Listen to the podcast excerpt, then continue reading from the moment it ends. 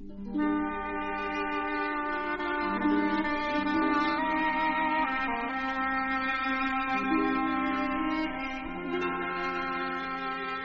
porque el programa se llama El Hilo Invisible y nosotros hacemos cine universitario, luz de invierno, cine y series.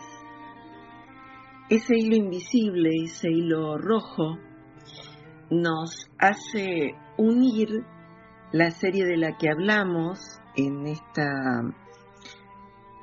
tema que nos está convocando en este mes de abril, que son las bandas sonoras. ¿Se acuerdan que la semana pasada hablamos de la banda sonora de la serie Saidan, en una serie coreana, y el enlace tenía que ser para hablar de las bandas sonoras del cine argentino. No es sencillo elegir qué banda sonora. La apertura nos lleva por el camino de uno de los grandes realizadores del cine argentino, que, es aunque ha fallecido obviamente, pero que queda su obra, el gran Leonardo Fabio, quien de alguna manera se inicia con una, película maravillosa, el, el romance del Aniceto y la Francisca, y algunas eh, cosas más, y termina con ese, ese relato después de haber filmado películas como El Dependiente, Crónica de un niño solo, Juan Moreira, Nazareno Cruz y el Lobo, mm, el documental Sinfonía de un Sentimiento, y la música en el cine de Fabio es troncal para entender una forma de hacer cine muy nacional, muy propia, muy de la identidad de nuestro país. Tal es así que él ha sido muy conocido por eh, como cantante y como actor. Eh, él fue, digamos, eh, iniciado en el cine, él trabajó mucho en el cine, primero con Torre Nilsson, otro de los grandes realizadores de la historia, hizo varias películas con él como actor y también fue un gran cantante. En México, por ejemplo, la música, las canciones de él se siguen escuchando, que se grabaron también en películas. Y mm, su voz es una voz realmente em, de, una, de una profundidad melódica. Y bueno, digamos que, nos, eh, nos convoca, Fabio, también en ese enlace que queremos hacer con Saidan, porque en un momento él quería ser Juan Moreira, él trabajaba mucho eh, con los mitos, eh, con las relaciones, eh, con el tema, de, digamos, de, de, los mitos rurales, pero también de los mitos de las ciudades. Y cuando hacía Moreira, él quería contratar a, a un actor llamado Toshiro Mifune, que trabajó en varias películas y sobre todo es muy recordado por ser el intérprete de la película Rashomon de Akira Kurosawa, uno de los grandes realizadores de todas las épocas. No pudo contratar a Toshiro Mifune, nos iríamos mucho en, el tema, pero sí va a buscar un rostro, un rostro eh, nacional, y va a elegir a Rodolfo Bebán, que en apariencia es la contracara de ese Toshiro Mifune, y sin embargo él va pintando ese rostro, em, hace que interprete em, este actor mm, muy bien eh, a ese, a ese mm, caucho errante, a ese, a ese personaje eh, típico. Y, y realmente de alguna forma tiene ese, ese parentesco con este Toshiro Mifune de la película eh, Rashomon, de la película oriental. Creo que tiene mucho de ese cine oriental y también por eso el personaje masculino de la serie Saidan me recordaba un poco a el personaje de, em, de Rashomon, de la película oriental, y a su vez el personaje de Juan Moreira en, la, en la película. Vamos a escuchar un fragmento del documental Fabio, Crónica de un director, dirigido por Alejandro Venturini, donde hablan muchos eh, de los que participaron en las bandas musicales de este eh, gran director del cine nacional. Eh, vamos a escucharlo a Fabio en Fabio Crónica de un director, en la entrevista que le hace Alejandro Venturini. Yo pienso también que el estudiante de cine debería estudiar música lo más rudimentario en la música. ¿Pero por qué? Muy simple. Si yo pongo un gallo cantando a lo lejos o cerca, el ladrido de un perro, y no está en el mismo tono en que venimos, ya sea en la música, en el diálogo, en choca, es algo que no funciona. Entonces tiene que haber una armonía en todo esto. Yo creo que cuando él dijo esto sobre la música, está hablando de estos tiempos, ¿no? Del ritmo, del silencio. Y a veces este, creo que todos los directores tengan eso, el ritmo, el tempo justo, ese silencio, ¿no? Que mm, sabes muy bien que el mismo texto, depende cómo se diga, tiene una llegada o otra, y no es exactamente igual. Como les decíamos recién, estábamos escuchando un fragmento de la película Fabio, Crónica de un director, eh, su propio testimonio, que termina con la voz de Vico Berti y la banda son quien hizo la banda sonora de El Dependiente. Hay varios eh, interlocutores que ahora vamos, vamos a ir escuchando, yo les quería contar que la película eh, cuenta con testimonios de amigos, artistas y colaboradores del cantante y, del director de cine que recorren parte de su vida y su visión eh, por, por el, género que, ha elegido. Todos sabrán eh, sobre él con un afecto y una emoción como creo que pocas veces se habla de un artista en un ambiente donde además eh, los egos son muy grandes, dijo el cineasta sobre el protagonista eh, de, su, de su film, eh, comentó Alejandro Venturini. Realmente ahí están los testimonios realmente muy, muy marcados, muy la película fue declarada de, interés cultural y cuenta con la música original de Iván Wisogrov y además eh, habla del origen eh, proletario de su artista, del artista, de su difícil infancia, que después va a pasar, eh, digamos, de alguna manera, su historia va a trascender en el cine. Y, y bueno,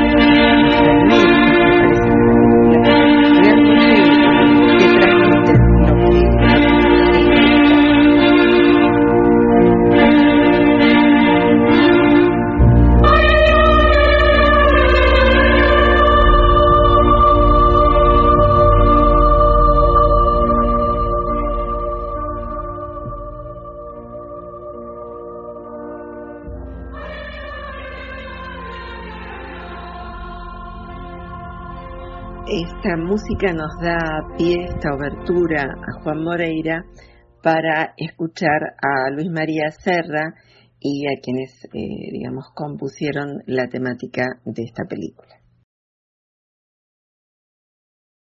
¿Qué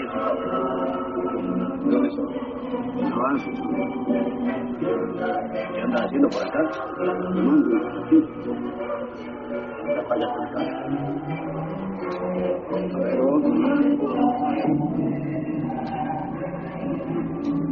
Y bueno, y con, con Luisito empezamos nosotros ya a la música. Tenemos un dato preciso de que sabíamos que había una guitarrita que era Vivaldi, sabemos que había unos coros, él cantar luchar, también como dije antes, a Burana. Entonces esas eran dos cosas que él tenía muy metidas en la cabeza, que nosotros supimos la vida. Y entonces él lo llevó un día al estudio nuestro, estudio que teníamos por ahí por atrás del polo. y le hicimos escuchar unas cosas. Le hicimos escuchar unas cosas que yo había hecho rarísimas, música muy contemporánea. Y dice, esto es el Moreira. Pero no, así, esto no, es una película, con esta música no vendé ni una película, no la vendé. No, no, pero esta idea es. Entonces se mezclaron la idea del orquestal, la idea de una guitarra, de un solo de guitarra, la idea de, de coros y la idea de cosas muy raras desde el punto de vista sonoro entonces ahí no comprendo. La garganta se me ayuda, el corazón se entristece y ya en mi casa. La historia de Juan Moreira atrapa a los pueblos,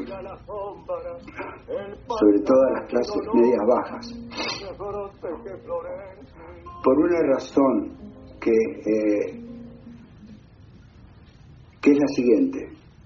Eh, la actitud de un, un bandolero los bandoleros conocidos, como la canción que ha hecho Gieco sobre los bandoleros, no sé si son los bandidos, eh, obedece que está, está plagado en todos los lugares del mundo, han habido estos románticos que terminan quebrantando la opresión con una actitud dramática y trágica. Son los primeros que se rebelan, son los actores, los, los los que producen el acontecimiento de lo pre-revolucionario. Vamos a escuchar otro fragmento de mm, la película que trata la, vida de, digamos, de, esa, crónica eh, de, un director. Y bueno, vamos a seguir escuchando Em, Luis María Serra, Pocho Leyes son el director de orquesta, Luis María Serra coro, coro contemporáneo y el director de la banda original de la película es Jorge Armesto. Tenemos una grabación del final del Moreira, de cuando lo van a matar con la orquesta y dijo no me gusta y tenían cosas muy modernas y yo no no no me gusta no me ya no no no, no me termina y entonces yo digo sabes una cosa que capaz a lo mejor te gusta le digo.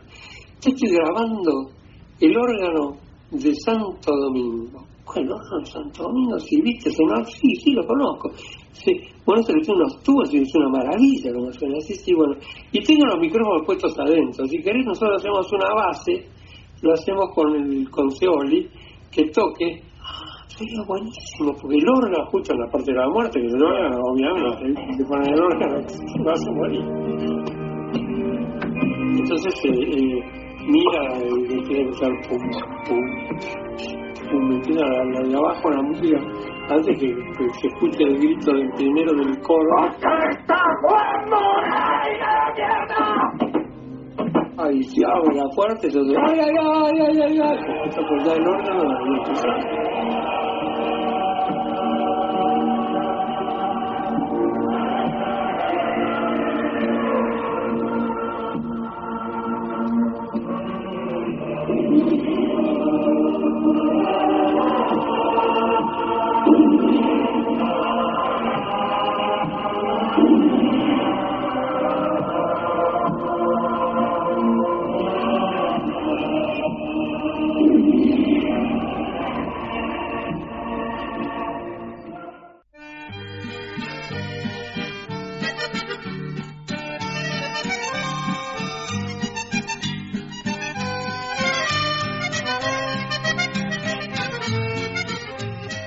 no, también en algún momento aparece el testimonio del cineasta y hermano mayor de Fabio, autor de, varios guiones de sus películas, um, Subair eh, Yuri.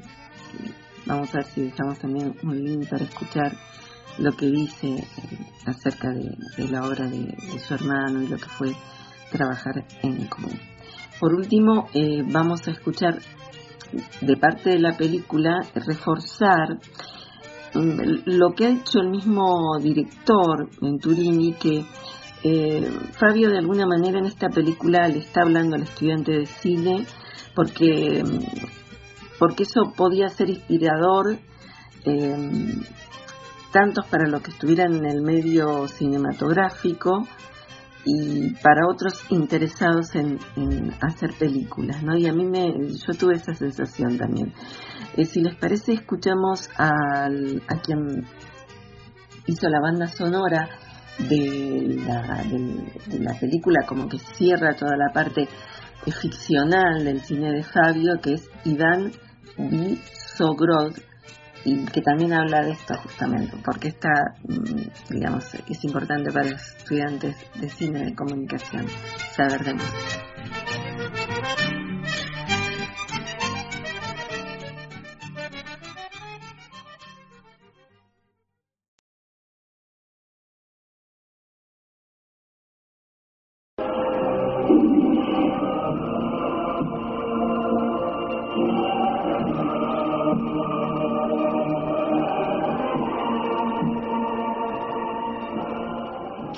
Mm, todo estudiante de cine tiene que saber música sí o sí, sí o sí. No existe la posibilidad de no saber música, pero no, ¿qué quiere decir saber música?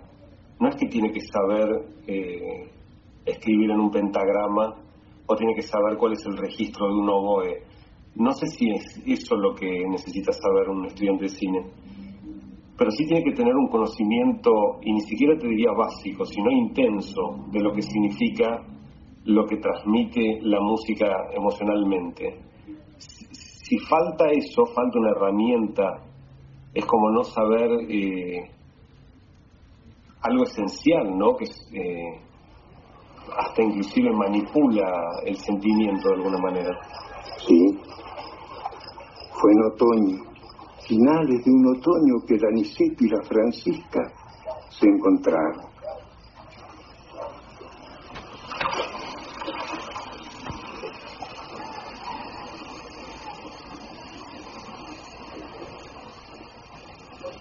En Aniceto fue eh, en, plena crisis 2000-2001 fue como que Fabio decidió en ese momento empezar con, este proyecto yo creo que fue también un poco como para, para no, no rendirse en, en ese momento particular.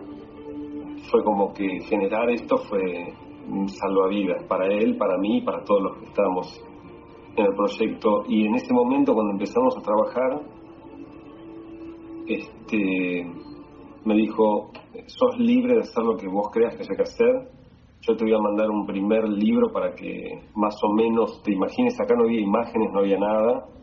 Me mandó también unas, como que te dijeron unos, dibujos de, lo que debería ser la escenografía, con los colores correspondientes, con profundidad, con un poco de, digamos, de intención el dibujo para que yo pueda captar y para que me motive un poco en el momento de la composición.